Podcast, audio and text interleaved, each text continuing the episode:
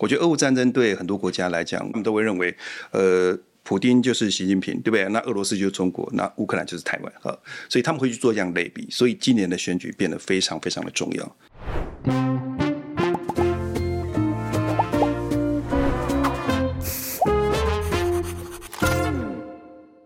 大家好，我是范斐，我是吉娃娃，欢迎收看《匪夷所思》。好，那今天我们阿姨想知道哦，是选举前最后。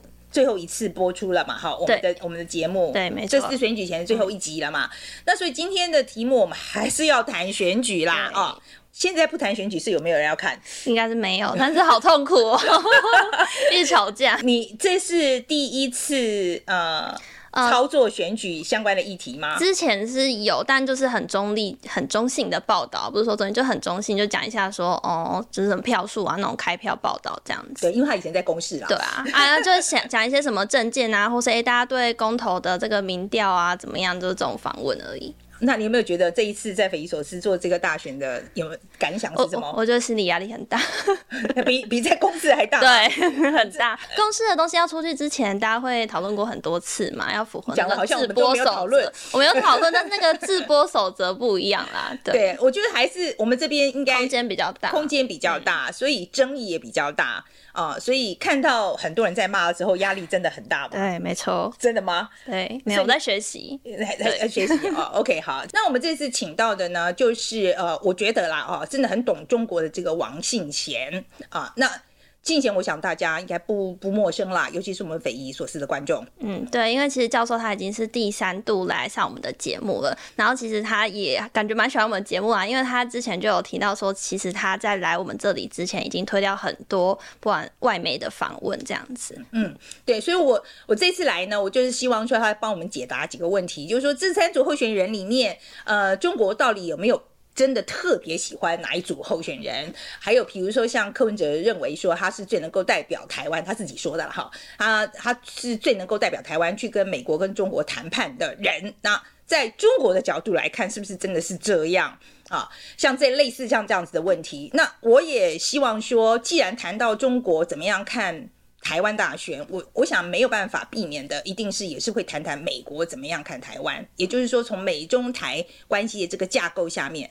请王信贤来评论一下他自己的看法是什么啊？那吉娃娃你自己想最想问他什么？嗯，我自己想问的是，因为我在做功课的时候回去看，就是教授之前的访问，然后其实他有提到一个概念，就是说台湾其实在对两岸立场上应该要给中国一个希望，就是在和平统一这件事情上面。然后其实我们之前访就是总统候选人跟副总统候选人的时候，也都有问他们嘛，因为其实有美国学者就投诉就说，觉得台湾应该要给中国希望，就是他们的观点是很类似。是的，所以我想要再请教授多说明一点，就是说，那他觉得台湾过去这八年在于给中国希望这件事情上做得好不好，以及他看这三组候选人啊，如果他们选上了，呃，在这件事情上面，他们又能够做到多少？这是一个。然后再来是说，其实这次选举就是免不了大家也会开始在讨论说，哎，中国是不是在借选？那我想要知道的是，就是说这次中国借选手段跟过去有没有不一样？是说他做的更多呢，还是更少呢？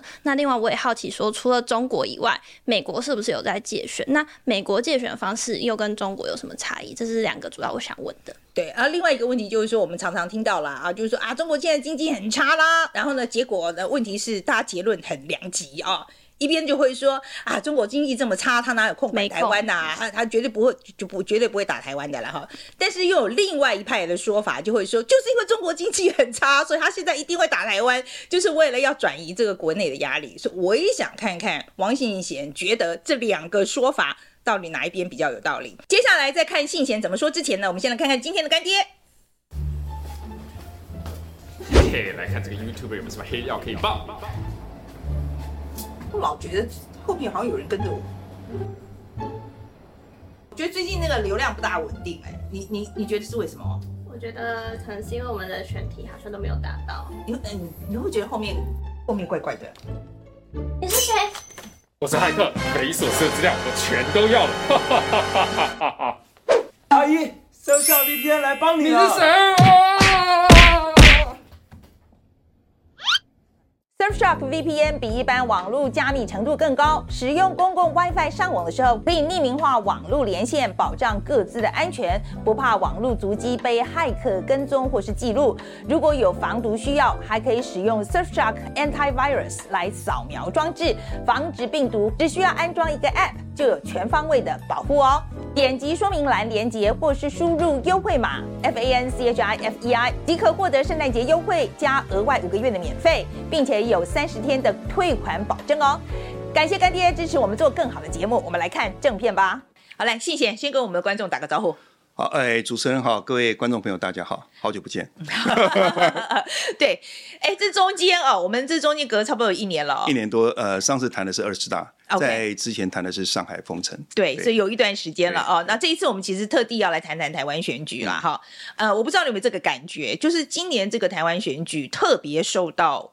国外各个媒体的关注，我们自己就收到好几个呃外国媒体的邀请要去做访问。你那边是不是也有很多，比如说国外的智库来跟你接洽，说想要谈这一次的这个台湾的选举？嗯，哎，当然非常多，就是包括智库，包括媒体，而且有非常多是以前从来没有接触过，或者是呃很难想象这些国家会去关心台湾的的的选举或两岸关系。嗯，像呃捷克，还有斯洛伐克，还有瑞士、匈牙利、意大利。啊，当然就是法国、德国、呃，美国、日本、韩国，这个一定会有。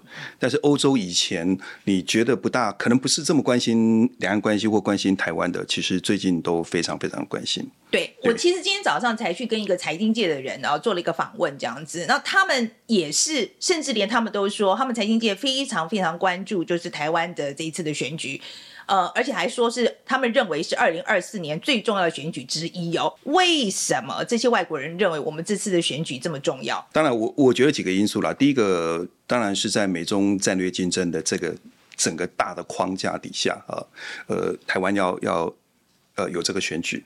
另外一个就是俄乌战争，我觉得俄乌战争对很多国家来讲其实影响是很大，尤其对欧洲国家来讲啊，例如说他们都会认为呃。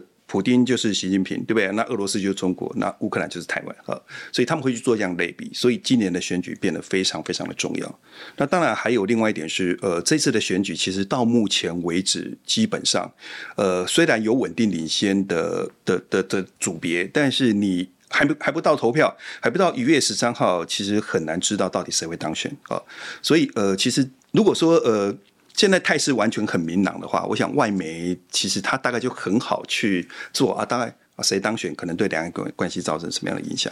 所以我觉得是在这几个因素底下，大家对台湾的选举特别特别的关心。是你说是因为现在看不出来明显是谁会赢，所以反而让这些外媒充满了兴趣。对对，其实呃，现在台湾有非常多的选官团啊、呃、来观察选举，哦，其实他们也都在问这个问题，因为我们民调封关了嘛，哈，当当然民调可不可信那是另外一回事。所以呃，我认为其实不少的媒体其实也是对这个问题是感兴趣，嗯，就是说。呃，他们可能认为不同组别的候选人当选的话，可能对两岸关系会有不同程度影响，而呃，对于两岸关系的影响，可能又会牵动美中之间的关系，会甚至影响到全球的政治。好，我们就就把这个美中台的关系，我们放这个世界局势这样一起放下放下来看好了。好，嗯、好，我们先讲，如果赖萧这一组人胜了，OK，你觉得会产生哪些影响？连锁反应？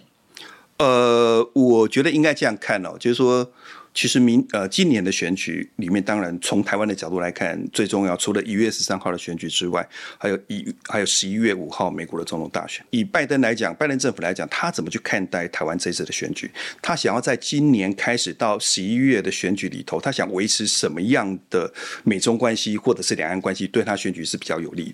那从北京角度来讲，当然是。他可能比较希望他自己心中有有有他自己呃属意的对象哈。是谁？我觉得从北京的角度来看，应该他属意的是非绿的。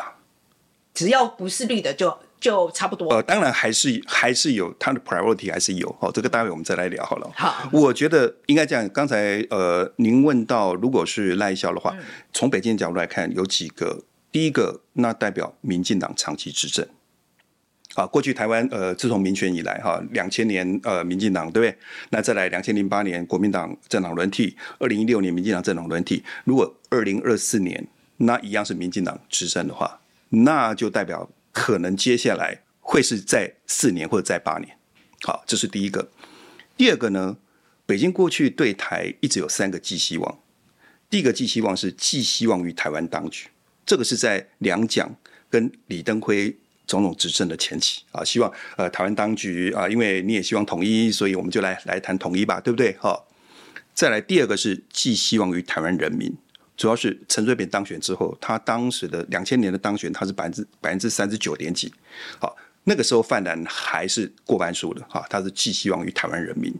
后来二零一六年再次政党轮替之后呢，北京开始提出来寄希望于自身发展。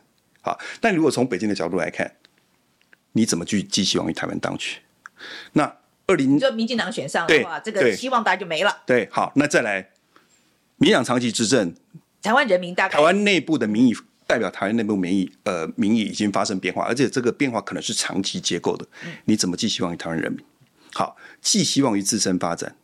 那中国现在内部的发展是个什么样的状况？它还足足不足以去吸引台湾的民众？所以，如果这三个寄希望都没了，他会想要做什么？好，这是第二个。第三个，你从习近平的角度来看，习近平二零一二年的十八大上台之后一年多。二零一四年三月，太阳花学运，好，即便是在马英九执政的时期，但是那个时候马呃两岸关系已经慢慢稍微呃转趋平淡，对不对？二零一六年蔡英文胜选，好，那算到现在，其实习近平执政已经十一年多，对不对？如果赖清德在当选，好，如果在两任的话，那就代表如果习近平能够到二。十一大他能够执政的话，他的执政的二十年之内就有十七年到十八年，两岸关系的状况其实不是这么好的。那我就想请问，从他的角度来看，他会怎么在看待这件事情？好，所以呃，我我现在讲的都是从北京的角度了哈，因为因为我们长期呃做中国研究，我们大概呃尽量的去揣摩北京领导人他的看法是什么。好，如果是这样的话，呃，两岸关系那肯定不会比现在更好，我只能这样讲。嗯，好，那中共到底会有哪些手段？那当然，他的手段事实上还是有，啊，呃，文攻那当然肯定会有。再来武赫，武吓那当然肯定会有啊，包括军演或者是呃，在中线以东的军事活动，它可能会尽量增加，甚至接近我们的临界区，哈，就是二十四海里。哦，另外经济的部分，它肯定会有。过去这一阵子以来，大家在谈的是呃，终止或部分终止 ECFA 啊这件事情，那肯定会还是会有的，哈。那就是比现在的十二项的石化产品可能会更多啊。另外一部分，其实我觉得可能长期我们在关心一个问题，就是说，呃，中共什么时候会去对台进行法理斗争啊？那所谓的法理斗争，就是二零零五年的反分裂国家法。那过去这段时间以来，其实我们都一直在猜测，政府也是一样，也也有一些防备，就是他会不会针对反分裂国家法提出其他更强硬的一些法律？好，反分裂国家法是属于反独这个层次。那过去曾经啊，例如说啊，他会不会更加的去 aggressive 提出一些触统的，可能包括统一法。好，那如果不会的话，回到反分裂国家法，他会不会去修法？所谓的修法指的就是，或者是提出呃一些所谓的施行细则。那当然是针对反分裂国家法第八条的非和平手段。如果说呃。这个这个选举的结果，或者是他认为当选人不合他的意，或者是比较倾向于呃独立的倾向的时候，他会不会透过对台使用法理斗争的形式，他修改他内部的法律？啊，这个都是我们在考虑。嗯，对，好，所以我我我觉得可以这样讲，听起来啦，就是说，如果这个赖萧佩选上的话，我觉得中呃中国尤其是习近平他的增加压力的这个情况，比情况应该。几率是比较高的，对，几率可以这样讲，几率是比较高的。你刚才讲到那三个条件，第三个他自身表现这个东西哈、嗯，中国的经济很差这件事情，呃，我一直听到有两种说法，有一种就是说啊，他这个经济很差，他现在没有时间管你台湾了啦，他不会打你。另外一边就是会说，他现在经济很差了，所以他可能会打你来转移国内的压力，这样子。Uh-huh. 你觉得？你觉得这两个说法，呃，有没有道理？还是说你你你的看法在哪一边？呃，当然，这在学术界也很多辩论，政策界当然更多辩论。哈，我我个人基本的想法是，他现在还是想维持两岸关系的稳定。可是呢，他又如果说今天这个选举结果不合他意的话，他也要必须拿出一个动作出来。因为他内部其实也是有压力。你去看网络上，全部在骂国台办，你基本上就是跪台办，你就是支持台独，好，所以他也必须要去回应他内部的压力，哈。但我觉得基本上他对于两岸关系，他还是想维持稳定的，哈。最主要关键在于他现在经济真的状况真的非常不好。那至于呃对台会不会因为这样子采取什么，我觉得这中间的。那个逻辑的链条太多了。好，习近平呃，最近这一两年提出来那个新时代党解决台湾问题的总体方略。哦，那这个总体方略其实它是福音在中国式现代化底下的。那中国式现代化，它又福音在习近平呃新时代社会主义思想底下。哦，你要去知道他们现在的思维是什么。也就是说，其实他所有的事情，包括美中关系，它必须福音在中国式现代化。那他一旦对台动武的话，事实上他中国式的现代化可能会出现大的问题。啊，如果说不踩红线，那他动武的话，所以我是觉得他是会非常非常小心的。嗯嗯，对。那当然，我相信这段播出来，底下一些留言说啊，教授会不会太理性啊？什么什么？当然，我们还是从理性的角度，从专业的角度去去平息他可能在想想这个问题。好，那我们刚刚讲的是赖萧配嘛？好，那我们现在再来讲，我们讲这个国民党好了，国民党这一组。这一组如果选上的话，你觉得又会发生什么事呢？我还是觉得从北京角度来看，哈，他的想法会是，呃，既然这样的话，还是要抓住这个机会，两岸关系，两岸之间要大交流。啊，事实上，我们从去年呃，包括从前年底开始，啊，包括已经确定王沪宁要接呃全国政协主席，是涉台的二把手，对不对？那前年年底，宋涛又接了国台办主任，啊，那去年一连串的对台的大交流，呃，上至各政党的的有一些的主席，或者是有些副主席，对不对？那到甚至到里长、林长啊，其实他都接见。宗教的、公庙的各方面，他其实都接见，他是在大交流。如果是非律阵营当选，他从他的角度来看，我认为他会启动更大的交流，呃，释出比较大的善意。对，好，那侯友宜一再讲的这个九二共识这个东西嘛，哈，他就说是这个符合中华民国宪法的九二共识。那两岸的这个交流要按照。交流跟互动要按照中华民国宪法这样子，然后在习近平讲的，他就是九二共识就是一个中国啊，基本上他这个各自表述是没有了啦，好，但是我不知道说在中共当他在看说侯友宜在讲这个符合中华民国宪法的九二共识，他们怎么看？那当然就是九二共识的这个事情，还是得看他是在什么状况了哈。一种当然就是说呃战略模糊，比如说马英九时期，当时两岸就秉持的战略模糊，对不对？那中共你你要的是。一个中国，那台湾这边国民党政府要的是各自表述，对不对？好，那就是战略模糊，对不对？那呃，这个模糊被打破，当然很多人说，哎，那个是习近平二零一九年的一二讲话，那时候纪念对台告台湾同胞书四十周年那个讲话，他里头提到，就是说一九九二年当年两党啊，当然就是国民党跟共产党之间啊，就是呃基于一个公中国的原则哈，那对于呃就是对于未来也是希望中国统一哈，在这个原则底下，双方达成了什么样的共识？好。那当然，呃，那个时候就已经打破了，就是你已经把九二共识其实讲的更明确化了。是啊，没有什么，可是，可是你回模糊啦。你回到历史事实来看，一九九二年当时台湾的政治生态是怎么回事？当时的国民党的主张是怎么回事？好，那其实还是蛮符合当时的历史事实了哈。所以蔡英文才会讲说九二只有历史事实哈。那这个被打破之后呢，当然呃引发了哈那一天呃就是当天的下午一月二号下午，蔡总就开开的国国际记者会，对不对？他都讲出了三段论，对不对？就是九二共识就等于一国两制，那就等于一个中国，对。好，那这个局就有点破掉了哈。好，后来你发现哈，中共在提这个事情的时候，他开始有了转变。他以前都讲体现一中原则的九二共识。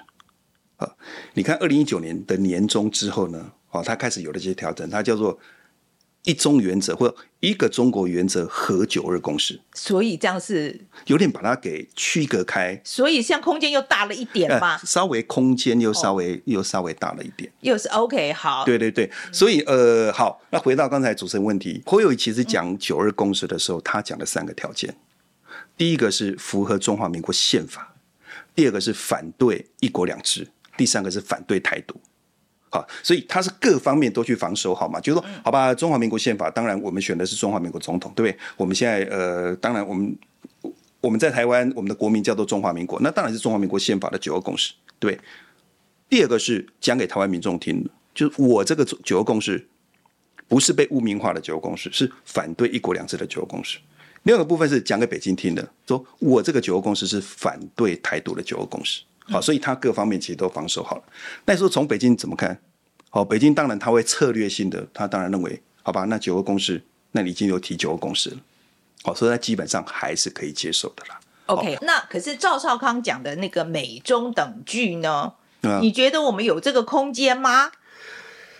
嗯，当然我，我我觉得整个环境产生了非常大的变化。好。当然，我我们现在提这个问题的时候，都会回到，例如说，回到零八年到一六年的那个时段，啊，那个时段当然马英九提出来是亲美和中嘛，啊，那现在国民党其实也是提出来亲美和中，啊，呃，不管可呃，就看啊，其实不管是呃国民党中央当初提出来的 Double D，或者是呃侯友宜提出来的的 Three D，好，其实都隐含了这个概念，对不对？你一方面是 Defense。啊，那当那这个 defense，你你你要 defense 谁？那当然很清楚嘛。那谁要谁去协助你 defense？那当然是美国协助你 defense。另外你要 dialogue，那 dialogue 对象是谁？那也很清楚。他要告诉大家是，哎，其实我美国这边也可以，我中国这边也可以。再来另外一个部分就是说，我觉得台湾民意在过去这几年已经有了一些变化，所以亲美和中，我觉得难度是比较高。那当然得看层次，当然这个东西不是不是整个切下去，就是说。好吧，那那亲美和中很难，就很难，还有不同的层次了。好，你说美中之间的关系，它中间这个竞争关系是无底线的嘛？我觉得还是有一些底线。不，我先我先确定一下，就是说美中等距是不可能啦。我觉得难度是很高，难难度很高，很困难了哈。呃，我觉得我觉得等距很困难了，我觉得很困难。再怎么样，应该还是亲美多一点啦。对，我觉得我觉得其实打开三个候选人两岸关系的证件，嗯哦。就是中国政策、大陆政策的政见，我觉得说在差别不是这么大。我同意啊。事实上，今年选举里头，两岸关系的议题也非常的冷。我们必须承认这一点。你跟二零二零年比起来，当时香港的反送中，对不对？当时打的就是亡国感，打的就是芒果干。今年真的非常冷。如果说侯康佩选上了的话，那有没有可能再回到两千零八年那时候跟这个马英九那种关系的时候？有没有可能？好，哎，这个问题跟刚才那个是有关哈，我觉得是有点难。我觉得关键还是再怎么好都不可能像那时候那么好。我觉得关键还是在美中关系。我觉得整个情况跟二零零八，尤其是马英九的第一任，我觉得是有非常非常大的差别。最大的关键还是在于，当时美中之间是没有战略竞争，但是现在美中之间从经济、社会、文化，甚至军事都产生了比较激烈的竞争。嗯，我觉得跟这个是有很大的关系的。好，那我们再来谈一谈，那柯文哲这一组如果选上的话，你觉得会发生什么事？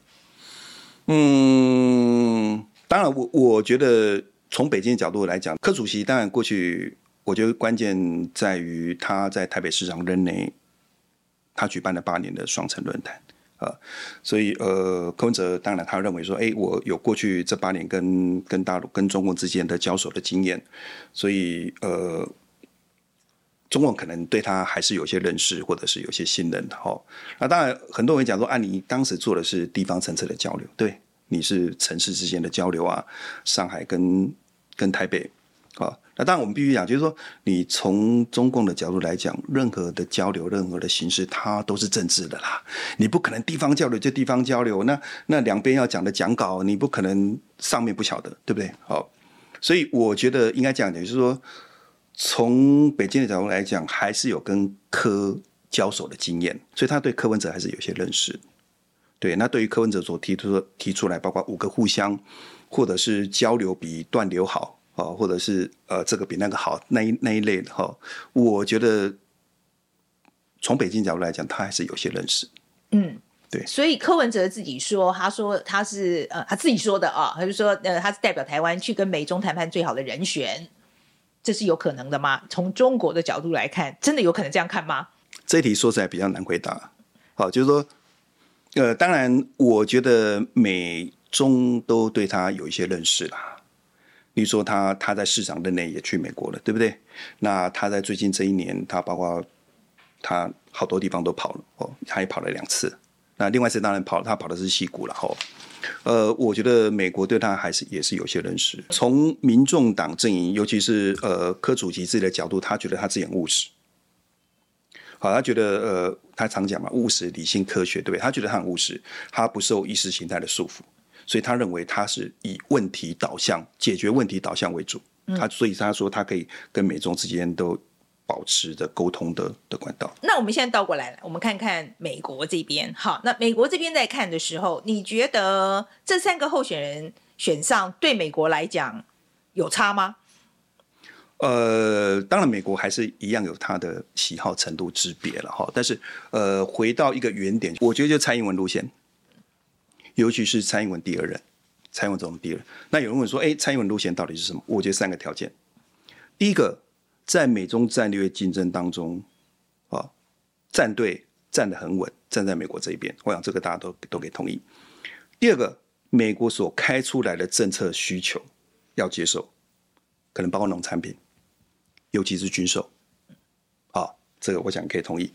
第三个，你不能在两岸关系当 trouble maker，你不能过度的挑衅北京，导致美国必须直接跟中国进行军事上的冲突。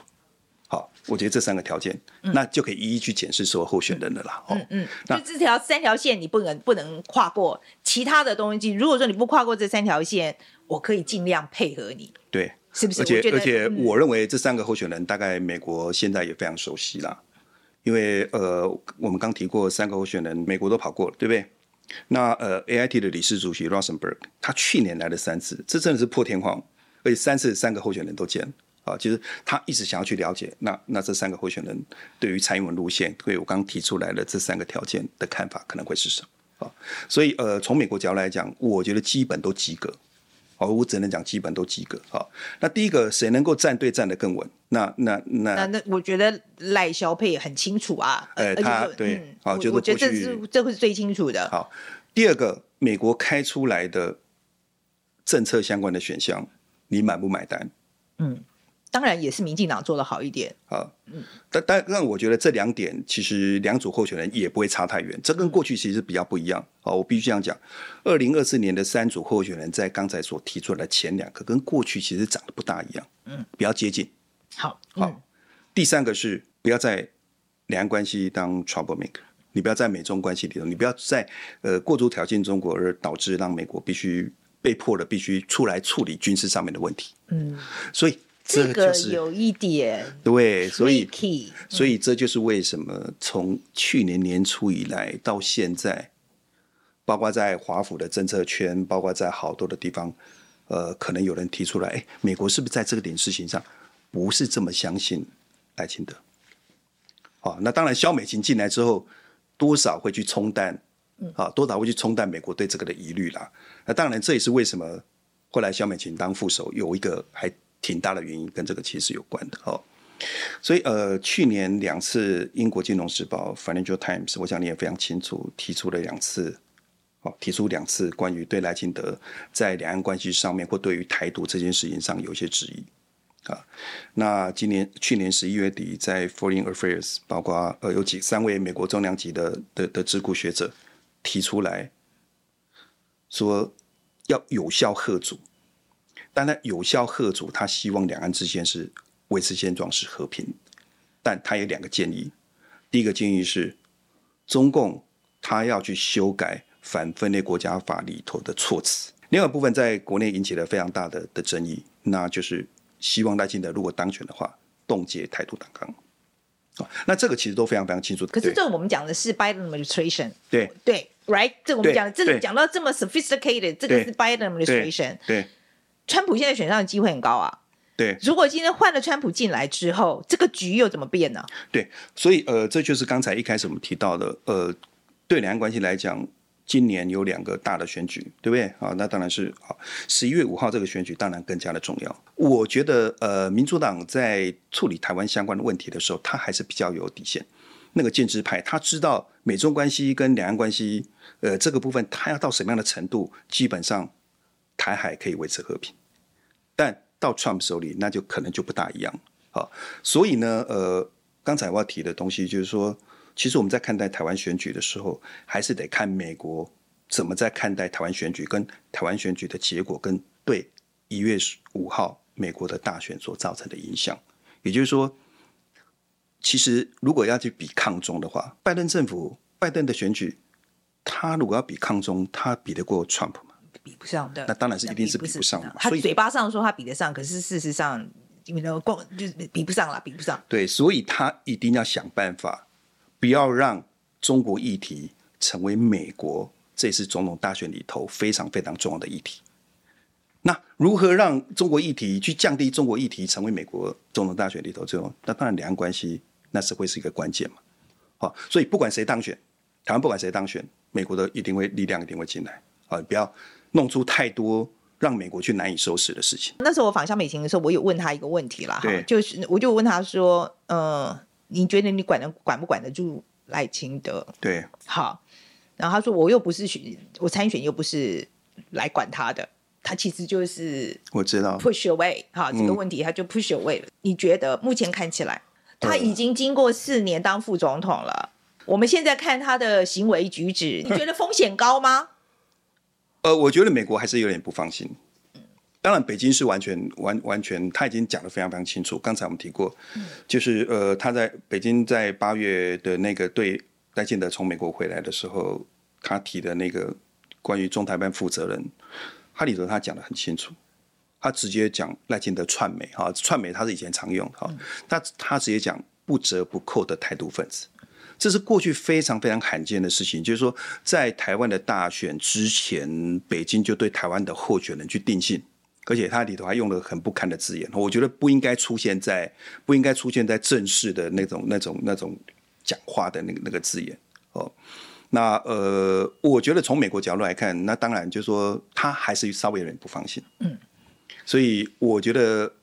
你问小美琴那个问题，那当然是问的是非常非常关键。那当然他没办法回答。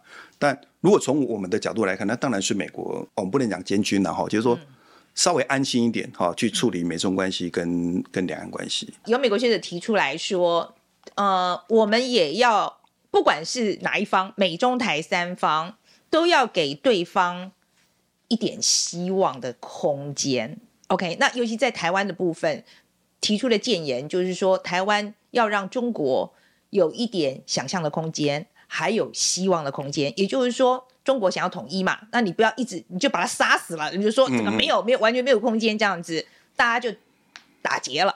你觉得这个说法有没有道理？呃，我想这个跟我我个人过去一贯的的看法也是这个样子哈，就是说我们长期在研究共产党，我们非常非常清楚他大概在想些什么的哦。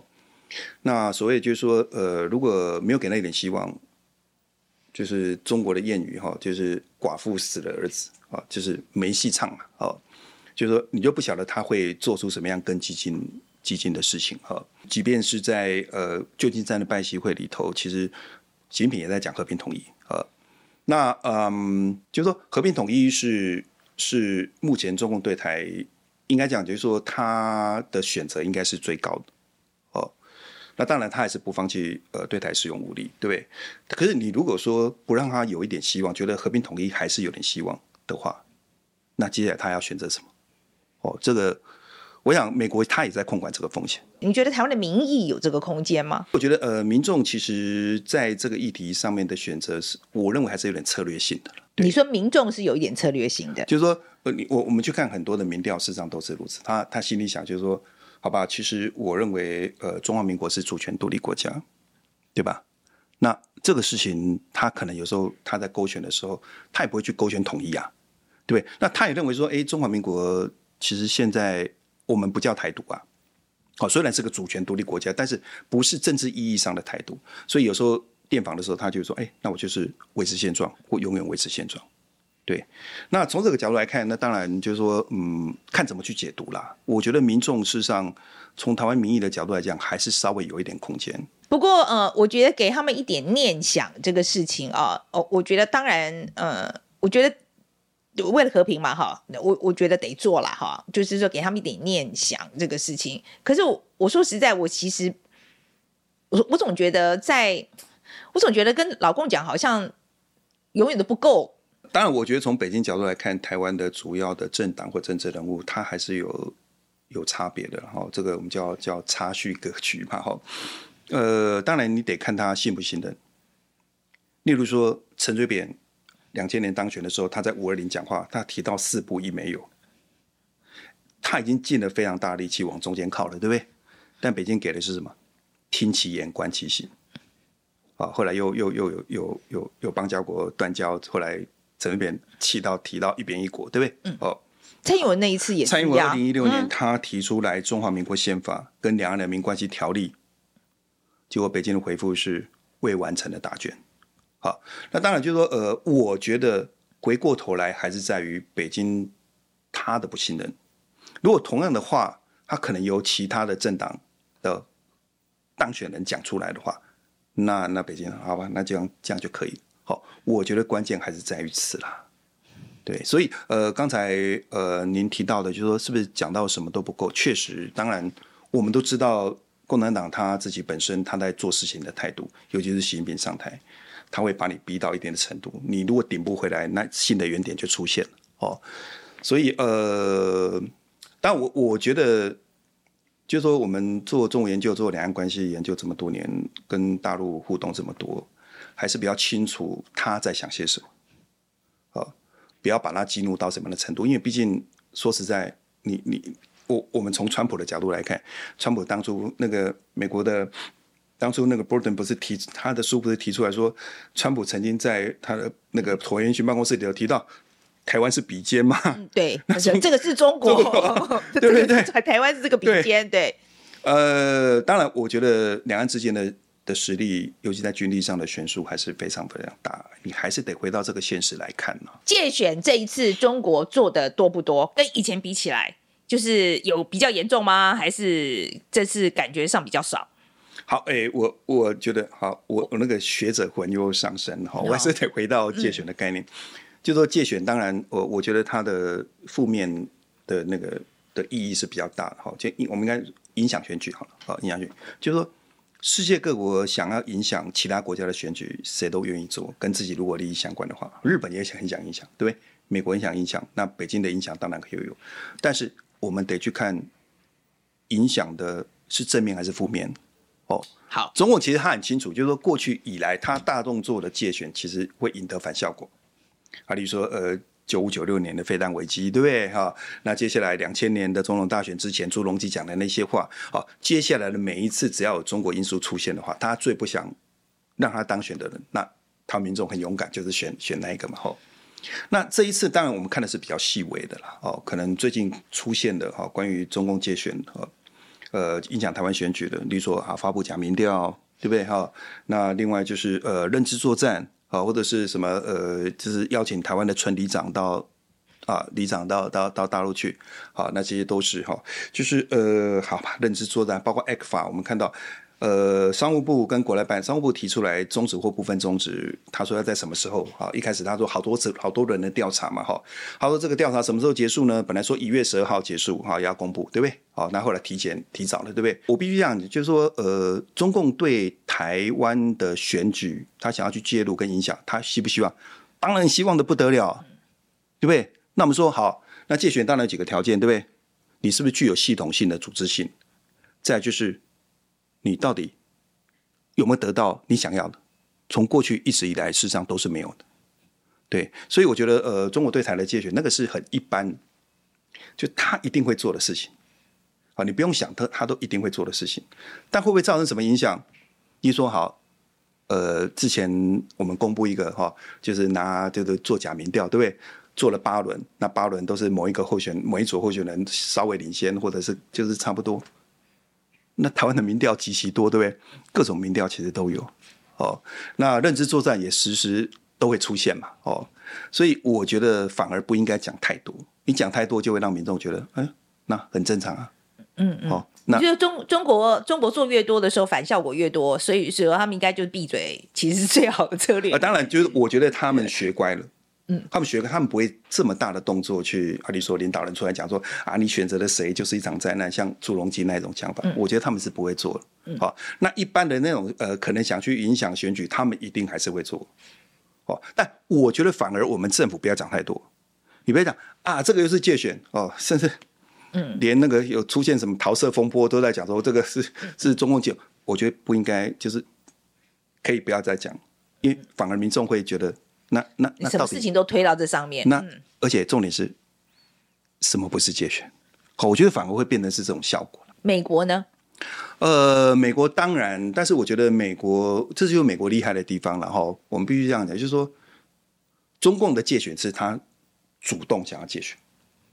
好了，那可是美国影响选举，他有时候我们刚提到三组候选人都到美国去。哦，过去我们常讲哈，过去我们常讲就是说，呃，台湾的总统候选人有美国的支持不一定选得上，但是你如果没有美国的支持，一定选不上，选不上。啊，这个在蔡总统的选举是最清楚的哈。二零一二年他的那场选举，他到美国去，事实上，呃，美国当然美国问的最主要还是两岸关系。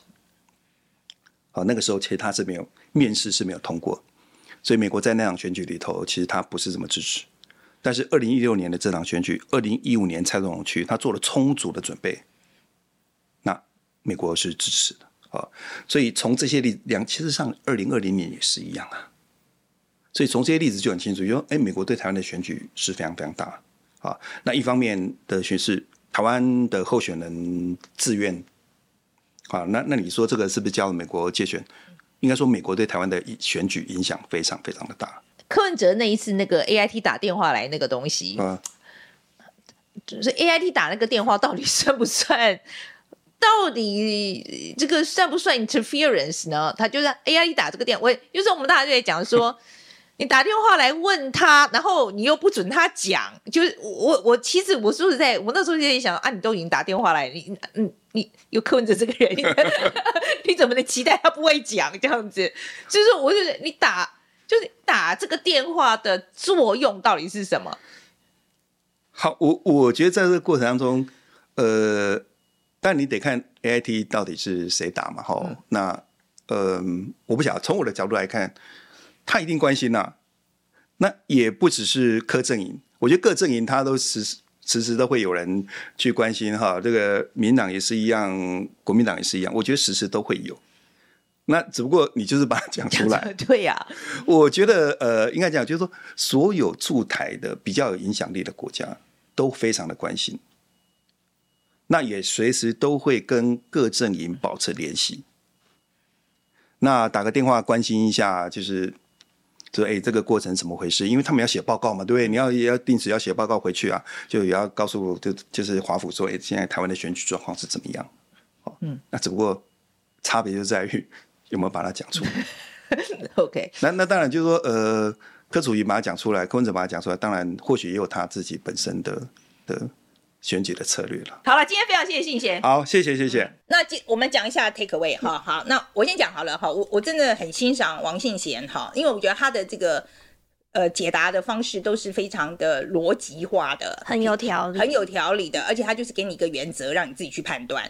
比如说，我们在讲到说，中共对于统一啊，他的寄予希望，他就是说有三点嘛，哈。第一个就是，就比如中呃台湾的当局啊，也许选一个比较喜欢中共的，是不是？这是一个指标，或者很讨厌中共，是一个指标这样子。第二个就是人民。啊、哦，人民的这个民意的所向这样子。那第三点呢，就是说啊，那前面两个如果都没有办法做到啊，那他就加强他自身的自己的发展这样子。所以说，从这个原则去看，我觉得大家就可以判断很多事情。好，这是第一个。那他，我觉得他讲美国讲的也蛮好的，他就讲说美国呢。他最重视的是什么？他就是希望他看到蔡英文路线的延续。那蔡英文路线呢，也不是只讲了蔡英文而已，他就会讲说，哦，那也是有三个原则。第一个呢，就是要坚决站队美国队嘛，哈。第二个就是政策上他会接受美国的军售。好，那第三个呢，就更重要的，就是台湾选出来这个人不能成为 trouble maker。OK，这一点尤其是现在美国也是选举年，所以绝对不能够在这中间变成他的包袱。All right，所以我觉得这个他这个三点，我觉得也讲的蛮好的，也蛮清楚的。所以大家自己去判断，你觉得哪那个美国在美国的角度来看，是哪一个候选人更好一点？可是我觉得我们大家讲讲好像好像差不多，对不对？对，老师自己也有想，其实对美国来讲，好像三个人都算及格了。那好了，那吉娃娃换你了，你印象最深刻的是什么？就是刚刚讲到那个三个寄希望，其实如果是放在呃民进党胜选的这个情境之下，那看起来这三个希望就是落空。所以老师也有讲说，那中国后续可能就是会有，比如说对台文攻武吓，这个是一定的嘛。那台湾跟中国的关系也不可能比现在更好。那另外他有提到一个法理斗争的概念，就是就是我之前比较。没有注意到，就是他有说，因为中共二零零五年有颁布一个反分裂国家法，那他可能会透过去修法这件事情来给台湾更多的压力，所以这个也是大家后续可以去关注的一部分。那另外就是讲到借选，就是我也蛮喜欢老师他提到，就是说其实我们每次讲借选都是把它聚焦在中国上面，因为可能中国的借选手段就是很负面嘛，然后我们很多时候也会开玩笑说，哎，就是中国借选到后来都变成助选啊，就是是反效果，但其实借选这件事情是所有跟台湾利益有相关的国家都会想要去做的，他们都会想要呃关注台湾的选举，或是给。就是有某一种影响力啊，在这个选情上面，他们想要借选啦。对，大家有的有的这个怎么讲啊？姿势比较难看一点啊，吃相比较难看一点啦，或是比较没办法做那么多嘛。对，嗯、那他其实有提到说，就是台湾现在的情况，或是说很多事情，我们都怀疑说，哎、欸，这是不是借选？这是不是借选？那他觉得现在最好的方法就是你不要再讲了，就是我们保持警戒就好，但是不要再一直把所有的事情都把它。套在说哦，这是借选，或是这是认知作战，因为这有可能会反倒就是影响了民众自己的判断，他会混淆大家的认知。这这一点我其实蛮有感的，因为我就觉得说，你不要不要每一次说批评你的话，你就说啊，都是老共的阴谋这样子，我觉得。这个是久了以后呢，大家就会觉得，那讲真的还假的？是是是不是真的？这真的是老公的阴谋，还是你自己在找借口？对，会很混乱。会很混乱，真的很混乱。所以不要动不动就讲，要很明显的才讲。嗯，对。然后他也有提到说，像是美国的介选也不是没有，只是说呃，美国的介选比较是集中在候选人身上，就是比如说大家都一定要去美国面试嘛，那没有美国面试。通过的人基本上就很难选上，这是老师也有提到的部分。那另外有一点，其实我蛮蛮喜欢他的一个回答啊，就是我问到他说，呃，就是中共经济很差这件事情，是不是会让中共更想打台湾，还是中共更不想打台湾？我觉得他的回答就是说，其实这两个打结果都非常的极端，然后这中间有太多变数，所以其实是没有办法就直接这样回答的。我知道大家听了以后觉得很无聊，因为我觉得好像没有回答，好像没有回答。可是我就是觉得，一个负责任学者本来就应该这样讲。其实这中间有太多不同的情况可能发生，不能这样一刀切，就说一定会怎么样或怎么样。所以我，我我是真的觉得这是一个负责任的人会讲的话。他也有提到说，包括这个问题在学界也有很多的辩论啊，就是大家都会去预测可能不同的情境会造成不同的结果，所以他真的也没办法回答。我觉得其实老师这次回答还蛮小心的，他或是很理性。他没有没有没有，他有一再讲。他就是说，这个讲这些，这个时间讲这些话呢，都很敏感。这是他为什么很多访问他都不去。那我觉得对，那跟我们应该有有相当程度的信任了，所以他才愿意来啊。那我我还是觉得王心妍今天讲的其实蛮蛮有收获的啊，就是帮帮助大家了解啦，就是呃中国会怎么样看台湾的这个选举这样子。OK。好，那今天呢，我们就做到这里啊。我们先预告一下接下来会发生的事。呃，接下来就是选举当天，我们要播出中指通。其实我没有看过这个采访，因为年那时候还没还没有来，还没有来。对，我们这个中指通访问做很久了啊，可是一直在想要找一个好的时机播出这样子。嗯、那天我就觉得选举当天开票那天，我觉得最适合播这个东西，因为大家都在看开票的时候，如果不想要看开票的人，就可以来看我们中指通访问中指通他如何平息 A 片。没错，我觉得这个，然后大家给大家一个选择啊，你就如果不想看开票的话，可以来看我们匪夷所思这样子。神操作，呃，对，然后接下来的。选后，选后的话，我们的确还是会安排好几位呃，我们认为呃专家哦来跟我们讨论一下，就是跟我们分享一下他们这次这个选举结果他们的感想。那一个当然就是小周啦，因为他我们要叫他预测嘛，对，看他预测准不准啊？对对对，这次要回来要看看看一下，哎，你这讲的准不准、啊、有没有准确？对，然后另外我们也希望找一个美国的学者来，嗯呃，来谈一谈，就是说他们怎么观察。那另外我们还请了一位中国在海外的网红哦、呃，也来谈一谈，就从他们中国人的角度来看，来看这一次台湾的大选。那今天大家对于王信贤所讲的，或是对于中指通是不是很期待呢？欢迎大家留言来告诉我们。OK，好，那如果喜欢我们节目的话，应该要点赞、分享、抖内，谢谢大家。